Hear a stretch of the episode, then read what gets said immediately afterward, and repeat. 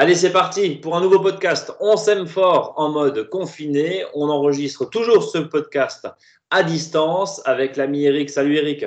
Salut Brice. Tout va bien? Ouais, toujours un peu plus cloche, mais ça va. En ce premier mai, t'es un peu cloche. Ouais, c'est ça. Ah bah mince alors. Faites muguet.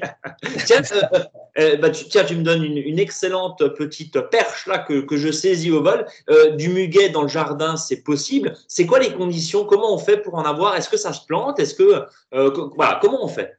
Bah, c'est très facile, il faut, faut, avoir un espèce de sous-bois dans le jardin. Hein. D'accord. Donc ça peut être au pied d'une haie ou ça peut être sous des arbres. Hein. Donc là, ça peut être le, muguet, traditionnel des bois ou ça peut être un muguet plus horticole, voire coloré. Hein. Moi, dans le jardin, j'ai du muguet rose, par exemple. Et donc, mais bien sûr, les conditions, c'est vraiment facile. Hein. Créer une haie ou un bosquet et vous le plantez en dessous. Il faut qu'il y ait de l'humidité, un terrain qui est vraiment riche en matière organique et beaucoup de feuilles en surface. Hein. Oui, parce qu'en temps normal, je crois que la législation française, en plus, euh, autorise exceptionnellement la vente de muguet sans aucune déclaration. Ça, ça, c'est euh, dans notre histoire, ça fait, ça fait partie de notre histoire. Hein. Tout à fait. Hein, donc, euh, l'année prochaine, en espérant que les conditions aillent mieux, bah, on pourra, si on veut, vendre son muguet sur le bord de la route. Voilà la tradition. Bon, je referme ce chapitre. Aujourd'hui, tu vas nous parler de quoi, Eric? Bah aujourd'hui, c'est les travaux au jardin. C'est vrai que dans certaines régions françaises, ils sont bien contents, notamment dans l'Est, parce que il a plu. Donc, euh, ça faisait quatre semaines qu'on attendait la pluie, donc euh, ça c'est bien. Donc euh, maintenant planter va être beaucoup plus facile et encore mieux semer. Mais là, cette semaine, pendant une donc jusqu'à dimanche prochain, ça sera la semi, la plantation, pardon la plantation, parce qu'on sera en lune descendante. Alors, on va parler évidemment des, quelques petits euh, travaux à faire. On se retrouve toutes les semaines. J'ai complètement oublié de te présenter. Je m'en excuse. Eric, je le rappelle, tu es Non, mais on est un peu fou ce matin. Ouais, bah oui. On est, on est très cloche pour le coup. Euh, tu es conseiller en jardinage.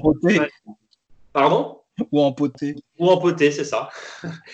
tu es conseiller en jardinage naturel auprès des collectivités locales. Donc, euh, chez nous en Alsace, hein, tu participes à, l'élaboration de projets autour euh, d'espaces potagers, de, jardins nourriciers, de réaménagement d'espaces verts. Je le disais la semaine dernière, pour laisser un petit peu plus de place au végétal, euh, au détriment du macadam et des pavés et des gravillons qu'on a mis un peu partout. Voilà, en gros, c'est ça.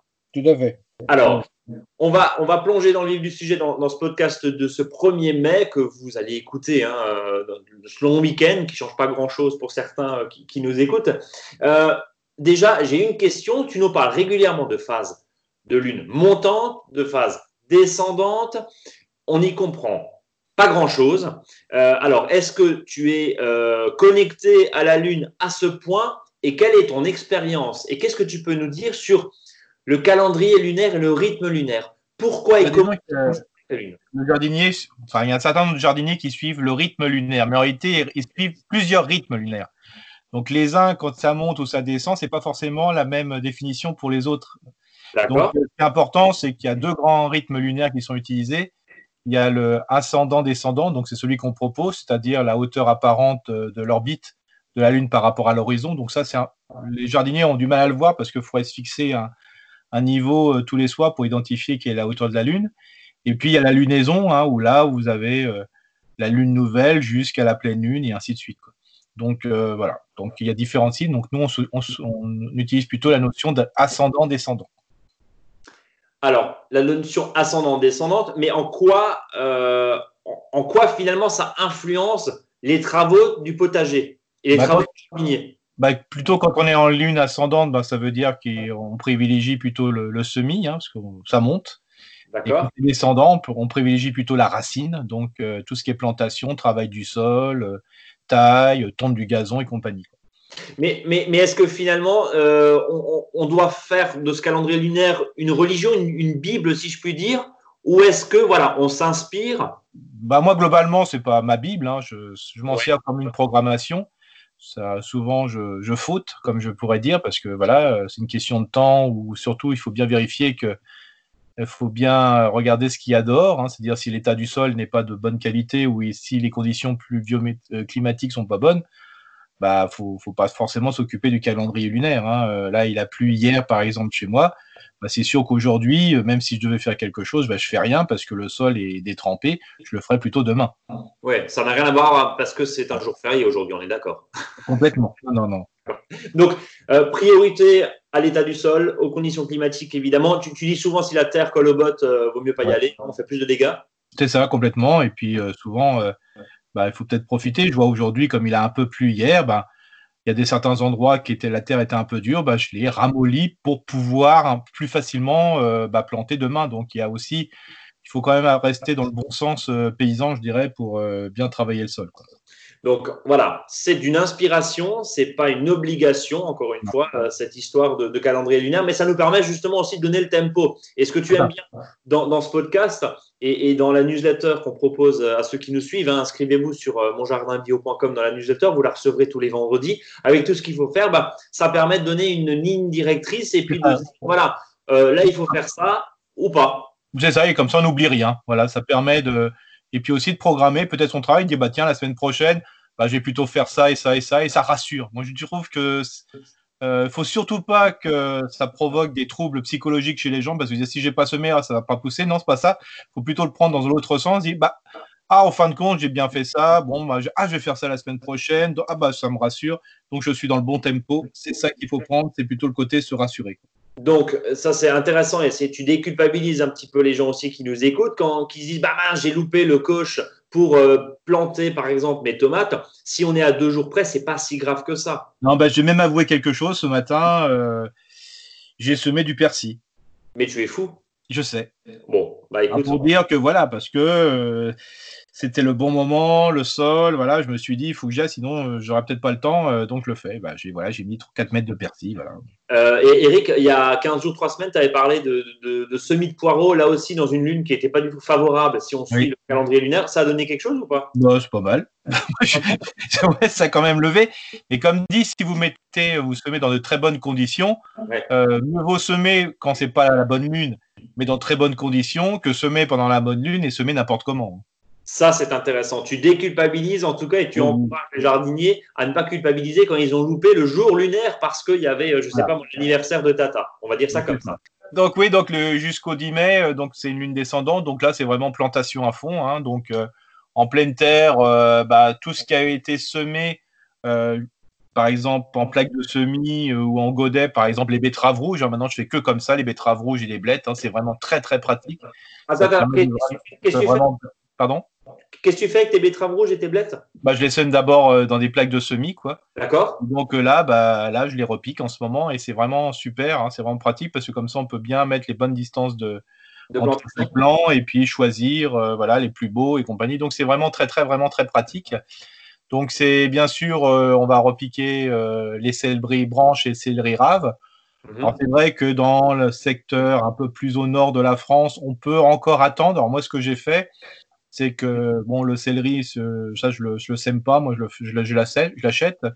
Donc, euh, ce que j'ai fait euh, cette semaine, c'est que j'ai été chez mon horticulteur favori, j'ai acheté du céleri euh, rave et je les ai mis chacun dans un godet. Donc, je vais les faire grossir en godet dans du compost. Et après, bah, peut-être au mois de donc au mois de mai, là, au courant du mois de mai, je vais les repiquer parce que voilà, il y a les seins de glace qui sont là et j'ai toujours peur, euh, voilà, moi j'habite en Alsace, qu'il peut y avoir un coup de frais. Donc euh, on peut acheter des plants, les faire grossir, euh, voilà, et puis on peut les repiquer par la suite. Donc ça c'est vraiment très bien. Donc là par contre, tout ce qui est chou paumé, chou à fleurs, chou rave, chou feuille, là tout ça on peut, on peut y aller, hein. on peut vraiment bien les repiquer. Attention, il a plu, donc y a des, il peut y avoir des limaces, donc faites gaffe. Ton, petit truc, tiens, pour les limaces, euh, on va éliminer cette question tout de suite. On aura l'occasion d'en reparler euh, tout au long de la saison, évidemment, qui ne fait, entre guillemets, que commencer, bien sûr, au, jardin. Il y a encore beaucoup, beaucoup de travail à faire. Mais, globalement, c'est quoi ton petit conseil euh, bah, bah, C'est la surveillance avec, je mets quelques planches de chaque côté et puis je vérifie le matin s'il n'y a pas des limaces dessus et je les détruis globalement ou je les balance de l'autre côté de la rivière. Euh, et puis là, j'utilise de plus en plus euh, les godets percés, hein, c'est-à-dire je prends un godet, je le coupe et je l'enfonce dans le sol. par contre, j'ai fait une expérience que j'invite à ne pas faire, parce que j'ai mon but du jeu, c'est de faire des expériences. J'ai couvert un sol avec euh, des cartons, puis j'ai mis du broyat dessus pour repiquer après des choux. Voilà. voilà, c'est vraiment la, niche à limaces. Hein. donc, pas, bon, pas, bon, pas bon du tout, pas bon du tout. Quoi. Mais c'est quoi, c'est le carton? Parce qu'on on sait que certains paillages, euh, on parlait la semaine dernière. Oui, bah justement, c'est qu'ils sont sous le, carton et puis après ils remontent sur le paillet et puis redescendent sous le carton. Quoi. Ça prolifère. Ah ouais, ça prolifère super bon moyen. Donc, comme. Par contre, tu avais, tu avais parlé la semaine dernière des épines de, conifères ah pour les fraises notamment. Ça, par contre, ah bah, c'est très efficace, hein, surtout que comme il a fait un peu sec, euh, je veux dire, là, ils y vont pas. Quoi. Mais alors, euh, le carton en dessous, euh, voilà, ça, c'est un peu compliqué. À déconseiller. Voilà. Bon. autre chose qu'on peut encore planter. Alors... Bien sûr, les poireaux, hein, les poireaux, les premiers poireaux, on peut les planter. Hein. Comme ça, on a les poireaux d'été, c'est vraiment très intéressant. Voilà, et puis bien sûr, les pommes de terre. Hein, euh, les pommes de terre, on a encore le temps, il hein, n'y a, pas de souci. Hein, euh. et surtout, n'oubliez pas les pommes de terre qui ont germé dans, votre, euh, voilà, dans votre cellier. Mettez-les, c'est vraiment très efficace. vous aurez des pommes de terre. et moi, je conseille toujours que quand vous plantez les pommes de terre, de tout de suite buter. C'est-à-dire ne pas attendre qu'il lève et puis après buter. Moi, je préfère buter tout de suite. Et, ça permet de retarder la pousse de la pomme de terre, c'est-à-dire que bah, va mettre un peu plus de temps à traverser le sol. Et pendant ce temps-là, vous pouvez mettre dans l'entre-rang, euh, c'est-à-dire entre les rangs, bah, vous pouvez mettre des salades ou autre chose euh, qui a une, pousse beaucoup plus rapide. Euh, Eric, on nous a posé la question cette semaine là, sur, sur le chat sur notre site, avec des germes de pommes de terre qui étaient très très hauts, qui faisaient une quinzaine de centimètres. Qu'est-ce qu'on fait avec ça? Bah D'abord, il faut regarder le bulbe. Si la pomme de terre est encore je dirais un peu, il y a un peu de nourriture dedans, il bah, faut mieux enlever les germes. D'accord. Par contre, euh, des fois, euh, il y a le germe et puis il n'y a plus rien de pomme de terre. Donc là, c'est même pas la peine de faire quelque chose. Ça, vous le mettez au compost. Quoi. On le mettez au compost. D'accord. Bon. Euh, alors, si on a une serre ou un abri, alors il y a deux écoles. Un abri à tomates pour ou contre. On va peut-être pas forcément ouvrir le débat aujourd'hui, mais sous abri, on peut, on peut évidemment, j'imagine déjà. on, peut, on peut repiquer les tomates. Tomates, il n'y a pas de souci. Hein. Voilà. Y a Bien sûr, ne pas oublier dans les secteurs un peu nord de la France, euh, si vous avez un tunnel, refermer un petit peu des fois les volets, euh, des fois les, bords, parce que des fois la nuit fraîche fait que ben, le pied de tomate en prend un coup. Sous tonnelle, bah, attention, il faut que ça soit bien exposé. Un tonnel, ça veut dire qu'il n'y a pas de, de, côté, il y a simplement un toit. Donc là, attention aussi. Moi, par exemple, moi, j'ai que des tonnelles. Bah, je, pour l'instant, les tomates euh, attendent un peu au chaud. J'attends les, les de glace avant de les planter, même si elles filent un petit peu, les tomates, hein, c'est-à-dire qu'elles grandissent un peu. pas de souci, hein, vous inquiétez pas. Euh, parce que là, maintenant, je ne peux plus les changer de peau, hein, ils sont assez grands. Quand vous allez les planter, vous les mettrez un tiers ou la moitié dans le sol et ça va raciner un peu plus, ça sera vite rattrapé, il n'y a pas de souci. Euh, pour ceux qui plantent justement les tomates, alors on, a compris, au sud de la Loire, on peut tout doucement y aller. Au nord de la Loire, on va peut-être encore attendre les saints de glace. On rappelle, les saints de glace, c'est de quand à quand, Eric c'est du 11 au 13, euh, du 11 au 13 mai, hein, donc c'est bientôt, donc euh, on peut attendre encore 10 jours, il hein, n'y a pas de souci. Hein. On se reparlera d'ici là, effectivement. Euh, juste au fond du trou des tomates, qu'est-ce qu'on y met? De l'ortie? Non, moi je, alors moi je, par contre, par, plein de gens le mettent de l'ortie, pourquoi pas. Mais moi j'ai toujours, j'ai toujours du mal à mettre des déchets organiques, je dirais, non décomposés au fond dans les trous, quoi. Euh, si vous le mettez, n'oubliez pas de mettre un peu de terre dessus hein, pour pas que les racines soient directement en contact avec les racines, hein, euh, euh, enfin que les racines soient en contact avec les orties. Voilà. Globalement, moi je préfère mettre les orties dessus, hein, c'est aussi efficace. voilà.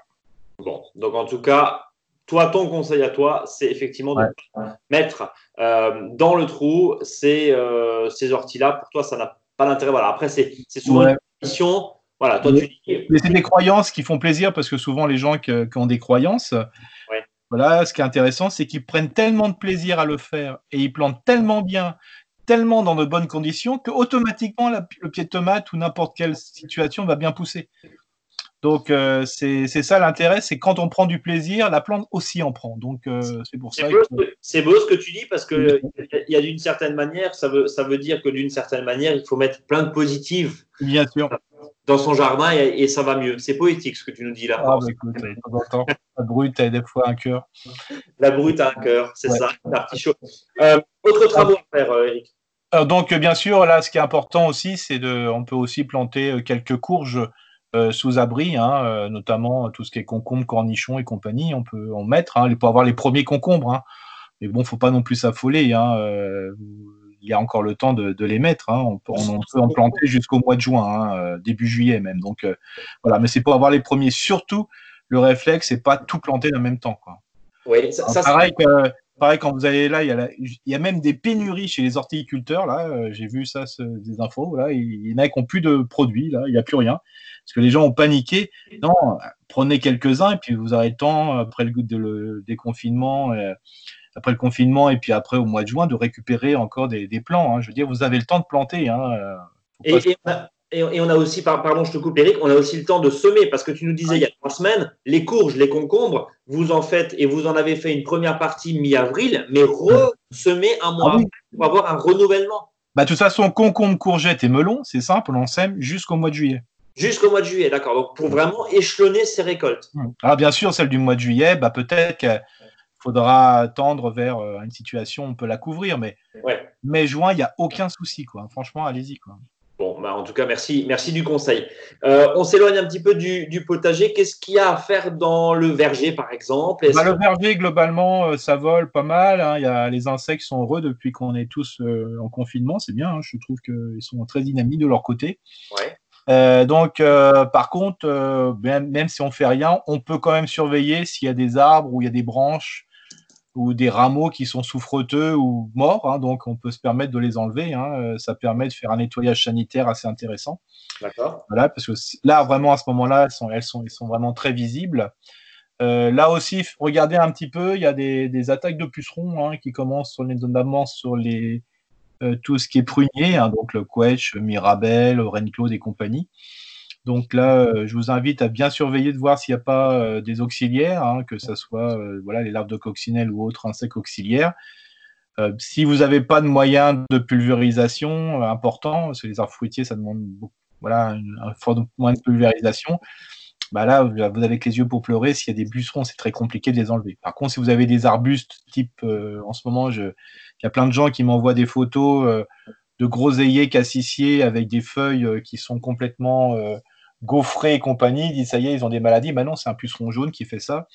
Bah là, vous avez utilisé, là, il y a vraiment la possibilité d'utiliser ce qu'on appelle une infusion hein, à base d'une plante aromatique quelconque du moment, hein. c'est-à-dire ça peut être la sauge, ça peut être la lavande, ça peut être euh, le thym, ça peut être la mélisse citronnelle, voilà. Donc vous faites une infusion, c'est-à-dire vous mettez, prenez 100 grammes de plante pour un litre d'eau, et ensuite, euh, ce que vous faites, bah, vous faites frémir l'eau sur votre gazinière. Une fois que ça frémit, vous la retirez, puis vous plongez vos plantes dedans et vous faites comme une tisane, puis après vous pulvérisez, pulvérisez pur le soir.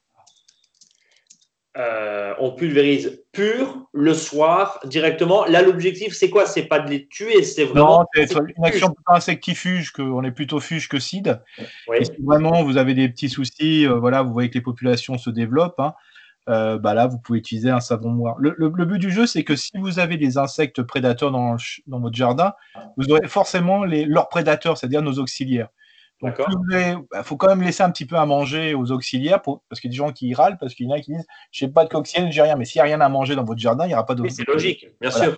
Donc, soit bah, vous laissez un petit peu de pucerons sur les plantes adorées, ou soit vous prenez des plantes euh, que, voilà, que vous ne consommez pas. Par exemple, il y a il y a ce qu'on appelle les boules de neige, là, des arbustes, là, il y en a il y a rempli de pucerons, euh, bah là c'est pas mal parce que ça permet d'être un garde-manger pour les coccinelles. Comme ça, les coccinelles sont présentes et dès qu'il y a une, attaque de, pucerons sur, euh, je sais pas, votre cerisier, sur vos haricots ou autre, bah, il y a les coccinelles qui sont présentes. Euh, j'avais laissé euh, fleurir justement des brocolis, des choux de Bruxelles. Euh, ils ont maintenant 2 mètres. On en avait parlé il y a, il y a 15 jours, je crois, dans, ce podcast. Ils sont remplis de pucerons cendrés, mais on voit quasiment plus le chou. Hein. Et effectivement, on constate, on constate que les coccinelles, bah, c'est leur garde-manger. Et il y a de la coccinelle. Il y a non seulement des pollinisateurs au-dessus sur les fleurs, donc ça permet aussi de butiner. Et en dessous, on se rend compte qu'il y a plein de coccinelles qui viennent manger ces pucerons. c'est quand même assez intéressant. C'est ça, c'est pour ça que des fois, il faut jouer là-dessus. Hein. Quand il y a une chose qui ne vous intéresse pas gustativement, ou je dirais même euh, visuellement, hein, bah, voilà, laissez-le avec des pucerons, c'est pas grave. De toute façon, euh, ça permettra de garder un, c'est un véritable garde-manger, c'est intéressant. Bon, eh ben, c'est parfait. Euh, quelques autres astuces Oui, en ce moment, il y a, bah, là, faut en profiter. J'ai vu même des promotions chez les horticulteurs, les bulbes d'été, hein, tout ce qui est dahlia, glaïeul, canaille, ainsi de suite. Là. Donc là, je vous invite à les planter, euh, voilà, peut-être dans le nord de la France. Euh, voilà, surveiller un petit peu si pas les températures sont trop fraîches, mais il n'y a pas de souci. Comme le temps que ça pousse, on arrivera vers le 15 mai et en principe là, il n'y a pas de souci. Donc là aussi, euh, ne mettez en terre que des bulbes qui sont, je veux dire, viables et qui ne sentent pas le pourri. D'accord. le nez, ça sert pas mal aux jardiniers pour sentir quand un bulbe, si un bulbe sent pas bon, il faut mieux les écarter parce que si des fois vous les réunissez, ça risque de, de diffuser la maladie, donc il faut mieux les écarter. Donc, euh, bien respecter les distances de plantation, parce qu'on a toujours tendance à planter trop serré les dahlias et les cannas. Et puis après, quand ils sont trop serrés, notamment les dahlias, ben, ils sont remplis d'oïdium parce qu'ils poussent de trop. Il faut faire attention si le bulbe, si le bulbe, si le bulbe sent mauvais, il faut pas le prendre. C'est ça, voilà. Il faut toujours sentir le bulbe. Et puis ensuite, euh, bah, aussi, vous avez la constitution des premiers, des massifs. Hein, on commence, hein. euh, c'est-à-dire avec bah, les fleurs annuelles traditionnelles qui sont plutôt horticoles. Alors, vous savez, Brice, vous me connaissez bien mon point de vue. Moi, je suis très pour une, gestion avec des plantes euh, sauvages, hein, bien sûr. Mhm. Mais euh, pour moi, euh, de temps en temps, et je dirais dans nos espaces, je dirais plus jardiner près de la maison, bah, les plantes annuelles, je dirais horticoles, sont pas mal non plus. Parce que ce sont des, des, sélections qui ont été faites pour que ça fleurisse toute l'année. Alors que la plante sauvage, son but du jeu, c'est vite fleurir pour mm. défleurir, pour produire des graines, pour pouvoir se reproduire. Donc un mélange des deux ne, fait pas de mal au jardin. Et moi, je suis vraiment de ceux de, de, privilégier aussi de temps en temps l'horticole dans certains endroits du jardin. Donc pour avoir quelque chose un peu plus, euh, euh, on va dire quoi, euh, ordonné, plus... plus, Ah non, plus fleuri, tout simplement. Hein. par exemple, vous prenez même des plantes annuelles comme le signal Cosmos je suis désolé, euh, ça pète au jardin, quoi. C'est quand même des jolies couleurs. bien sûr, de mélanger avec d'autres plantes du jardin de... sauvages, ça me semble essentiel, ou de créer des zones sauvages dans son jardin comme je disais, il faut toujours qu'à peu près 10% de son jardin reste sauvage. Mhm. Euh, c'est quand même agréable d'avoir euh, quelques fleurs qui pètent au niveau des couleurs. il y a les, excités là, du, de la plante en pot en ce moment. Ils disent euh, voilà, on va commencer à planter doucement. Hein, je veux dire, au nord de, voilà, au nord de la France. voilà, si vous, les mettez, vous mettez déjà des, des plantes en jardinière, peut-être ne les mettez pas tout de suite sur le balcon. Peut-être mettez-le en retrait, par exemple, si vous avez une terrasse, près d'un mur le soir pour qu'il reste un petit peu au chaud. Quoi. Donc, encore une fois, c'est pas parce qu'on est le 1er mai, déjà la température se sent quand même assez effondrée dans, une grande partie du pays. Calmez-vous, on a le temps, doucement. C'est ce que tu es en train de dire. Doucement aux excités du bulbe. C'est ça, voilà. Ouais, doucement parce que après, ben, on sait très bien que un démarrage très freiné des plantes a une répercussion sur la suite. Des fois, il faut mieux, bah, comme toute plante d'ailleurs, des fois on dit on plante trop tôt, on sème trop tôt. Et des fois, la personne d'à côté, le voisin, dit tiens, il n'a encore rien foutu. Il plante et en moins de deux, ça, rattrape très rapidement parce que le végétal, ce qu'il demande, c'est une continuité dans son accroissement. Alors que voilà, c'est pour ça doucement. Donc euh, on a le temps, mais ça n'empêche pas qu'on puisse se faire plaisir chez les horticulteurs et commencer à préparer les potées. Donc n'oubliez pas de remplir vos pots, vos vasques, vos jardinières avec un terreau sans tourbe, hein, ça c'est important. Et on peut déjà préparer les, voilà, les jardinières, puis après, vous planterez euh, correctement.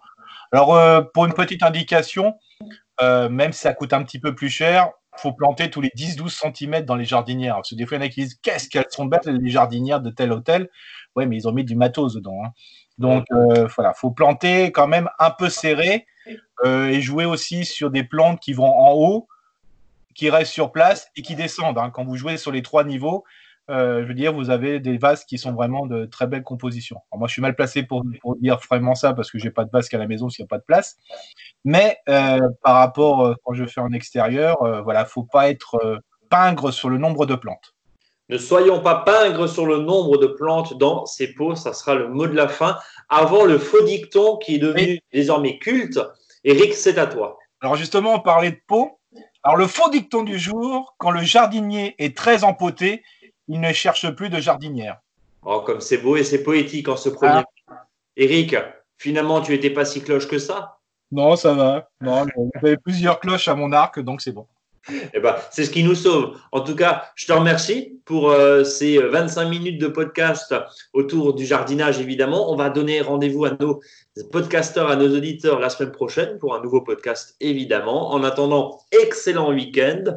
Profitez de votre jardin, de votre balcon, de votre terrasse. Euh, gratouillez la terre, comme on aime euh, à le dire. Partagez ce podcast, parlez-en autour de vous. Et puis, Eric, je te souhaite un bon week-end. Merci pour tout. Bon week-end.